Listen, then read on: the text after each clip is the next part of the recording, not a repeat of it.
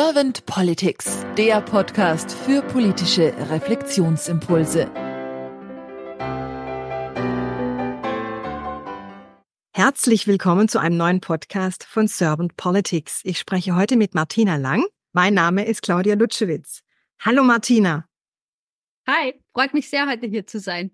Ich freue mich, dass du heute da bist, Martina. Ich habe mich auch sehr darauf gefreut, auf deine Impulse und auf deine Gedanken, weil du gehörst auch zu dem ersten Team von Love Politics. Und daher bin ich sehr neugierig jetzt auf das, was du mir gleich erzählen wirst zum Thema Politik. Aber bevor wir gleich einsteigen, möchte ich dich erst vorstellen, damit sich die Hörer und Hörerinnen auch einen kleinen Eindruck von dir verschaffen können, weil sie dich ja nicht sehen. Martina, du hast einen Master in Kunst und Wissenschaft und du bist Nationalkaderathletin für Österreich gewesen. Und zwar warst du bei der WM und auch bei der EM für Österreich im Einsatz. Und du hast das jetzt so ein bisschen zu deiner Profession weiterlaufen lassen. Du bist nämlich jetzt im unternehmerischen Bereich tätig, genau als Athletik Consulting für Krafttraining. Das heißt, du bist im Coaching-Bereich jetzt tätig für Training und Ernährung von den Athleten. Und dein Herz, hast du mir jetzt im Vorgespräch gesagt, schwingt auch schon sehr lang für die Politik. So hast du zum Beispiel mit 15 Jahren schon eine eigene Partei gründen wollen. Das hat sich nicht ganz so ergeben. Aber jetzt bist du bei Love Politics und möchtest dich praktisch da auch ein bisschen stärken, weil du sagst, alles ist politisch und du würdest dir ganz gerne mal schauen, wie es im politischen Raum so funktioniert, wie du dich vielleicht auch bestmöglich einbringen kannst. Und wenn du jetzt keine erste Frage an mich hättest, dann würde ich einfach mit meiner ersten Frage starten. Sehr gerne. Martina, wenn du dir die Aufgabe von Politik mal so durch Herz und Hirn wandern lässt, was ist für dich die Aufgabe von Politik? Das ist eine große Frage, finde ich, weil Politik viele hm, Felder hat, die für mich wichtig sind. Aber im Endeffekt, und ich versuche es irgendwie, also für mich versuche ich es immer sehr leicht dann ähm, runterzubrechen, im Ende des Tages ist sind PolitikerInnen, ja, die Politik machen sollten, eigentlich Angestellte der Bevölkerung. Und in erster Linie finde ich es wichtig, dass sie diese Aufgabe ernst nehmen. Also einerseits die Bevölkerung, indem sie sich bei den Wahlen einbringen und andererseits die andere Seite, die das dann auch ordentlich repräsentiert, ohne persönliche Bereicherungen, würde ich das jetzt mal so quasi zusammenfassen. Und also das ist für mich, was Politik wirklich machen sollte. Mhm. Wie nimmst du denn momentan die Politik wahr? Sehr äh, durchwachsen. Ähm, wenn ich jetzt an Österreich denke, auch sehr durchwachsen. Wenn ich an Deutschland, Österreich denke, die ja sehen ähnliche Entwicklungen, also sehr aktuelle Entwicklungen durchmachen äh, in unterschiedlichen Bereichen. Äh, bedenklich, ja, nicht angstmachend, das ist vielleicht wichtig. Also ich bin jetzt nicht besorgt, aber durchaus bedenklich und ich finde, man soll es beobachten, gerade wenn man den sehr intensive Rechtsorientierung, ähm, die jetzt auch immer in ich sag, in Ordnunger wird, ja, also da wird ja, das wird ja fast, ähm, ist ja schon okay, dass man das macht. Ähm, das war vielleicht vor 10, 20 Jahren noch nicht öffentlich so möglich. In Österreich haben wir da einen sage ich immer, haben wir da so eine Vorlaufzeit, weil wir hatten schon mal sowas. Das war mit der, der Politik von Haider. Jörg Haider war da so ein maßgeblicher Katastro äh, ja, Katastrophenpolitiker, der auch verstorben ist. Ähm, und ich würde sagen, die Politik nehme ich momentan als ja, sehr durchwachsen war. Also ich finde es nicht, ähm, es gibt keine guten Visionen, die funktionieren. Ähm, ich nehme aber es trotzdem als sehr, sehr politische Zeit war. Weil wenn man sich Aktivismus anschaut, Aktivismus auf der Straße, jede Person, die ich kenne und vielleicht auch du oder jede Person, die irgendjemand kennt, der gerade zuhört, hat eine politische Meinung. Also ich kenne niemanden, der sie nicht hat, egal ob die jetzt sich mit meiner deckt oder einer andere, aber es, es, Menschen denken drüber nach und Menschen haben da ganz genaue Ansichten. Also ich glaube, es ist auch momentan eine sehr starke also positiv, Menschen setzen sich damit auseinander, was auch immer das bedeutet. Ja, also so würde ich das mal wahrnehmen. Mhm. Du hast jetzt schon angesprochen, dass die Politik wenig Visionen hat, dass sie ein bisschen durcheinander auch wirkt, dass der Rechtsdruck leider immer mehr voranschreitet. Was wünschst du dir denn dann für die Politik der Zukunft? Ganz konkret Lösungen und umsetzen. Weniger quatschen, sagt man in Österreich, mehr tun.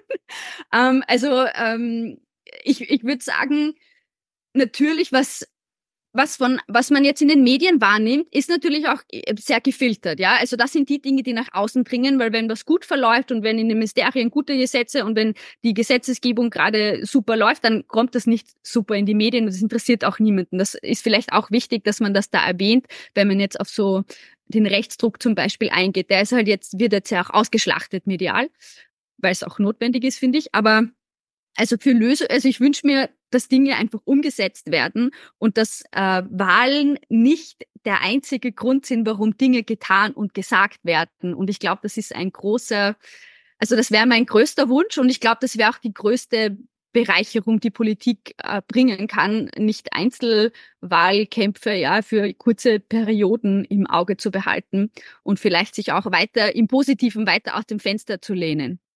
Gehen wir mal davon aus, das wäre alles so, dass in der Politik äh, sich nicht alles so auf die Wiederwahl konzentriert und auf dieses Machthaben, sondern eher ja lösungsorientiert ist und vielleicht auch am Umsetzen, am schnellen Umsetzen. Ich würde jetzt vielleicht mal sagen, nicht in ein Blabla zu verfallen, sondern aktiv zu sein, in einer Aktion zu sein. Wie fühlt sich für dich dann die Politik an?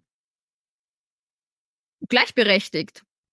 Ja, na, eigentlich gleichberechtigt. Das ist eigentlich die Antwort. So fühlt sich's für mich an. Das wäre eine Vision oder eine, ein Gefühl für die Zukunft, das ich mir wünsche und ähm, auch sagen kann, okay, jetzt sind wir angekommen. Menschen haben die Möglichkeit, sich zu entscheiden. Ähm, und die gibt's ja noch nicht immer in allen Bereichen. Wenn du sagst gleichberechtigt, und da höre ich jetzt auch so ein bisschen Meinungsfreiheit mit raus, was bedeutet für dich dann die Demokratie? Ich finde, vielleicht mein, mein Take, ja, meine Perspektive, mein Input ist, für mich ist es so, dass die, die, die Wahl, die ich treffe oder die Wahl, die ich repräsentiere, ja, eins von beiden macht man ja immer, dass das nicht nur mich beeinflusst, als ich Martina Lang oder als Peter Huber oder als, äh, ich weiß ich nicht, Leo irgendwas, sondern dass die Wahl, die ich heute treffe oder die ich heute darstelle, für andere Menschen in Zukunft wichtig sein kann. Und da kann ich vielleicht auch ein bisschen ähm, das hängt natürlich mit meiner Geschichte zusammen. Ich, äh, ich würde vielleicht heute mit den ähm, Bildungsmöglichkeiten und den Bildungswegen, die ich beschritten habe, aus Neugierde, also ich habe sehr viele Dinge einfach aus Neugierde gemacht, ähm, würde ich nicht hier sitzen können, wenn nicht jemand in Österreich für einen Sozialstaat gestimmt hätte. Weil ich habe Halbwaisenrente erhalten während meinem Studium, ohne ich mir das überhaupt nicht leisten hätte können. Also ich habe ähm, ich habe natürlich arbeiten müssen, weil Halbwaisenrente ist unmöglich, dass sie dich erhält. Es ist auch in Ordnung. Also ich habe mein Studium mit einem Job unter Halbwaisenrente finanzieren können in einem anderen, ähm, in einer anderen Stadt. Aber ähm, man muss dazu sagen, das habe nicht ich bestimmt. Also ich als Martina Lang, als ich war damals 19, ähm, ich habe nämlich meine Lehre beendet und habe erst mit 20 nochmal zu studieren begonnen. Und ich hätte nicht ähm, studieren können, wenn es das nicht gäbe. Und das habe ich nicht entschieden. Ich habe nicht entschieden, dass ich das brauchen werde, weil ich bin in einer normalen Familie aufgewachsen. Also ich hatte zwei Elternteile und ähm, eine Schwester, also es waren zwei Eltern, zwei Kinder. Und damals habe ich nicht gewusst, dass ich das brauchen könnte, dass sonst meine Bildungschancen eine Katastrophe sind weil, und so weiter. Also es war auch bei meiner Geburt nicht geplant, dass ich das irgendwann in Anspruch nehmen muss. Das heißt, eigentlich ist es wichtig, finde ich, also das verstehe ich unter Demokratie, dass man sich seiner Verantwortung bewusst ist, was man wählt, dass das wirklich einen Einfluss hat, nicht nur auf mich heute und morgen, weil ich halt will, dass der Zebrastreifen in meinem Ort nicht dort ist oder schon dort ist, sondern dass er tatsächlich ganz gravierende positive Effekte haben kann auf Menschen, die ich gar nicht kenne. Gehen wir mal davon aus, dein Demokratieverständnis, so wie du sie siehst und was dir auch wichtig ist, also dieses Verantwortung übernehmen, wenn das gelebt wird, wie fühlt sich das für dich dann an? Für mich wäre es wirklich ähm, Gerechtigkeit und Fairness. Also ich glaube, so würde sich für mich das anfühlen, weil ähm, jede Person lernt irgendwann im, im, im Raume oder im Zeitraum des Erwachsenwerdens, dass natürlich manche Dinge sich für einen selber nicht cool anfühlen, die trotzdem fair sind für andere. Und ähm, ich glaube, dass für mich wäre es eine sehr faire und gerechte und sehr faktenorientierte Sache. Also das, ist, das Faktenorientierung ist kein Gefühl. Also ich muss sagen, ja, für mich wäre so ein faires Gefühl, so dass es nicht, es macht keinen Unterschied, woher ich komme und warum ich dorthin will. Ähm, und ich kann die Möglichkeit wahrnehmen, weil die Mittel vorhanden sind, dass ich das tun darf. Genau. Mhm. Du bist jetzt im ersten Team von Love Politics drin, Martina. Und da würde ich jetzt gerne von dir wissen, wie du zu Love Politics gekommen bist und wie du dich so fühlst bei Love Politics, was ihr so macht, was so dein Denken und Schwingen ist für Love Politics. Ähm, ich bin zu Love Politics gekommen durch äh, jemand, der einfach gesagt hat, Martina, schau dir das an. Und ähm, ich die Geschichte äh, war so, dass eine da gab es noch keine Anmeldemöglichkeit. Ich habe mir gedacht, na, das schaut super aus. Ja, es, also ich muss auch sagen, Love Politics spricht das, was viele, also ich, ich darf mich ja gar nicht mehr zu den super jungen Menschen zählen, muss ich dazu sagen. Ich bin Mitte 30, aber weil, ähm, ich glaube, das spricht eine junge Generation an, diese Überparteilichkeit, diese, wir wollen was machen, wir müssen miteinander kooperieren. Ähm, es geht um interdisziplinäre Zusammenschlüsse. Ja, also wenn man jetzt in der Verwaltung zum Beispiel nachfragt, die wissen oft gar nichts voneinander. Ja, also es ist auch äh, egal, in welchem Bereich man tätig ist. Das heißt, es muss interdisziplinäre Zusammen- und Schulterschlüsse geben. Und ähm, ich glaube, das haben sie gut kommuniziert und das hat mich sehr angesprochen die, ich habe dann einfach ein E-Mail hingeschickt und ich glaube, dieses E-Mail hat die Gründerin immer noch oder hat sie mir mal erzählt, ähm, weil ich die erste war, die sich gemeldet hat. Ähm, und äh, so habe ich dann dort quasi diesen Aufnahmeprozess mitgemacht, der recht umfangreich war, muss ich sagen. Also es waren sehr viele Bewerbungen. Und wenn ich jetzt so zurückschaue, ist für mich war es der Grund zu sagen, okay, da finde ich mich wieder. Ich bin aktuell bei keiner Partei. Ähm, äh, was nicht heißt, dass ich das nicht mal machen will oder auch Tendenzen dazu habe, aber grundsätzlich ähm, hat mich das sehr angesprochen, dass ich mich hier nicht sofort für eine Partei entscheiden muss und ähm, trotzdem quasi mitmachen kann.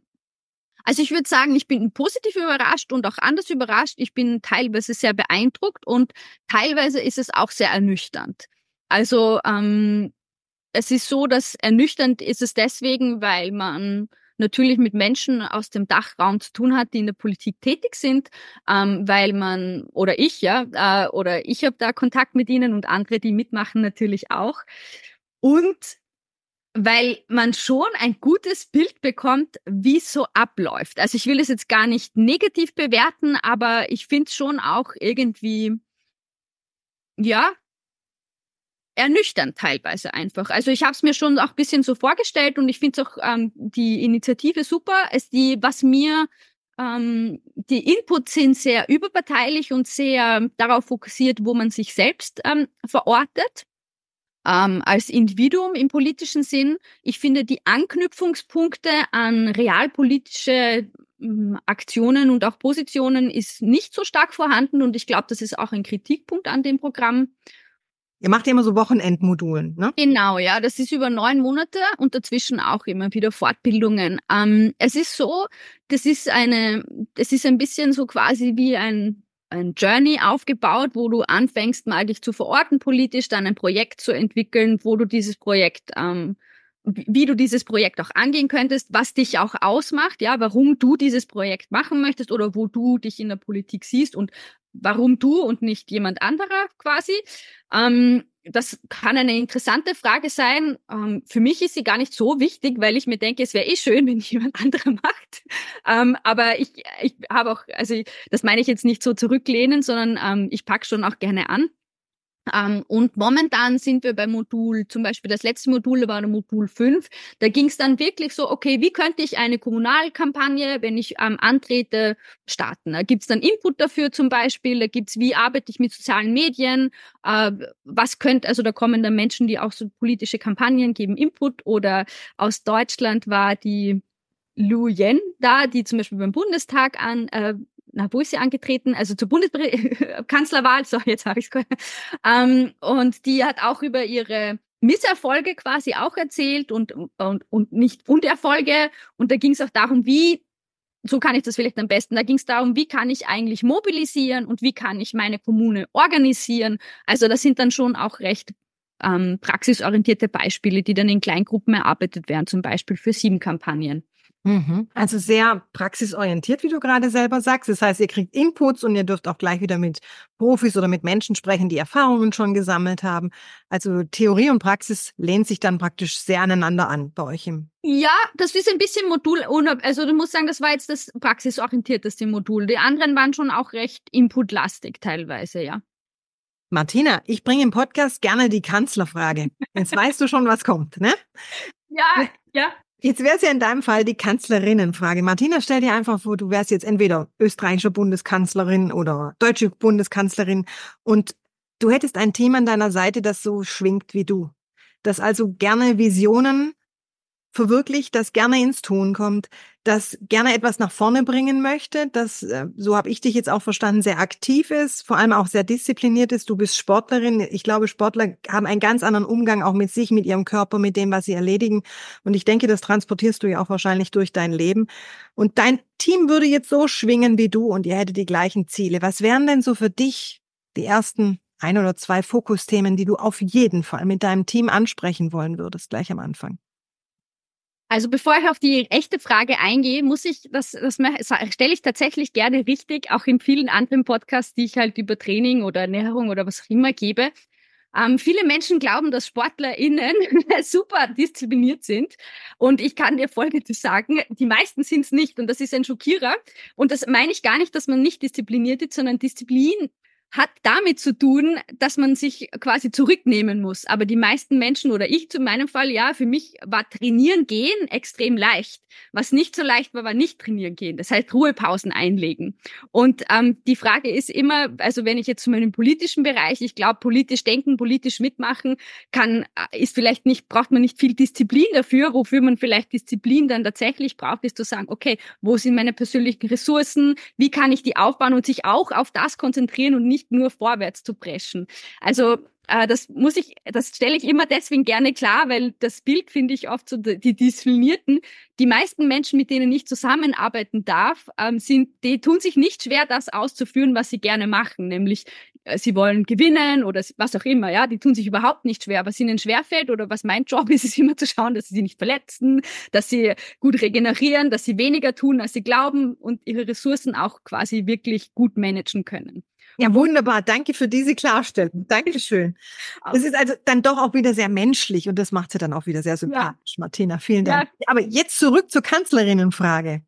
Die Kanzlerinnenfrage. Ähm, ich glaube, es ist eher ein bisschen unorthodox, aber mein großes Herzensthema unter anderem, ja, zusätzlich zu, wie gehe ich äh, eine Zukunft mit einer Welt an die Ressourcen hat. Ja, also da geht, ich sage absichtlich nicht Klimawandel, weil mir geht's nicht nur um den Klimawandel, mir geht's darum, da hängt so viel dran. Wie geht's ums Gesundheitsmanagement, wenn es wärmer wird? Also da sind so viele Dinge dabei, die mich interessieren.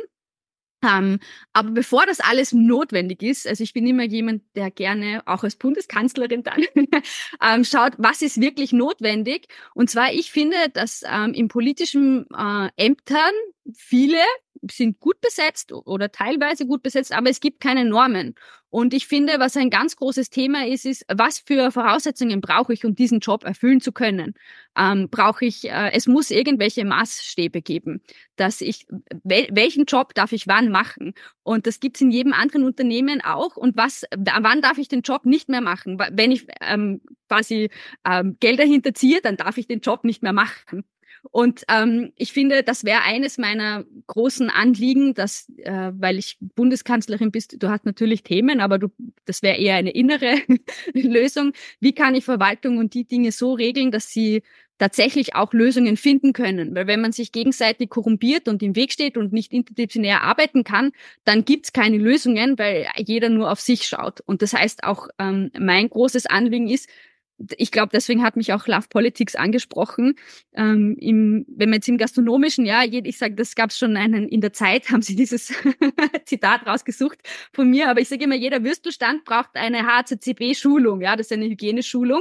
Und im politischen, ja, du musst halt irgendwie mitarbeiten und dann kannst mitmachen. Und ich finde aber, äh, dass, dass es durchaus okay ist, dort auch Richtlinien einzuführen, wann darf ich welchen Job machen und was muss ich dafür tun ähm, und auch wie, wie kann ich dorthin kommen, diesen, diesen Posten zu erreichen zum Beispiel. Ja, also weil viele Probleme, finde ich, sind sehr stark durch Konkurrenz geprägt. Im, ähm, das ist ja auch okay, gewisse Art von Konkurrenz. Das heißt, als Bundeskanzlerin würde ich mich tatsächlich mal um die Basis so, wer darf welchen Job und warum machen. Und ich finde immer, Manche Menschen machen das aktuell extrem gut, ja. Also es gibt auch tolle Posten, die einen phänomenale Erfahrung und Lebenslauf auch mitbringen. Und in anderen Bereichen frage ich mich schon, warum diese oder jene Person von Steuergeld bezahlt wird oder immer noch bezahlt wird. Das finde ich nicht fair und wird in keinem anderen Job so funktionieren. Und da frage ich mich, warum funktioniert es im Politischen? Und das wäre auch ein großes Thema als Kanzlerin. Also ich könnte jetzt natürlich Gesundheitswesen und Klimawandel und alles Großes sagen, aber ja, das haben eh schon hundert vor mir gemacht. Ich danke dir ganz herzlich für deine Impulse, Martina, und vor allem auch für deine Zeit, die gewiss auch sehr knapp ist. Und dann sage ich einfach mal, bis bald. Dankeschön.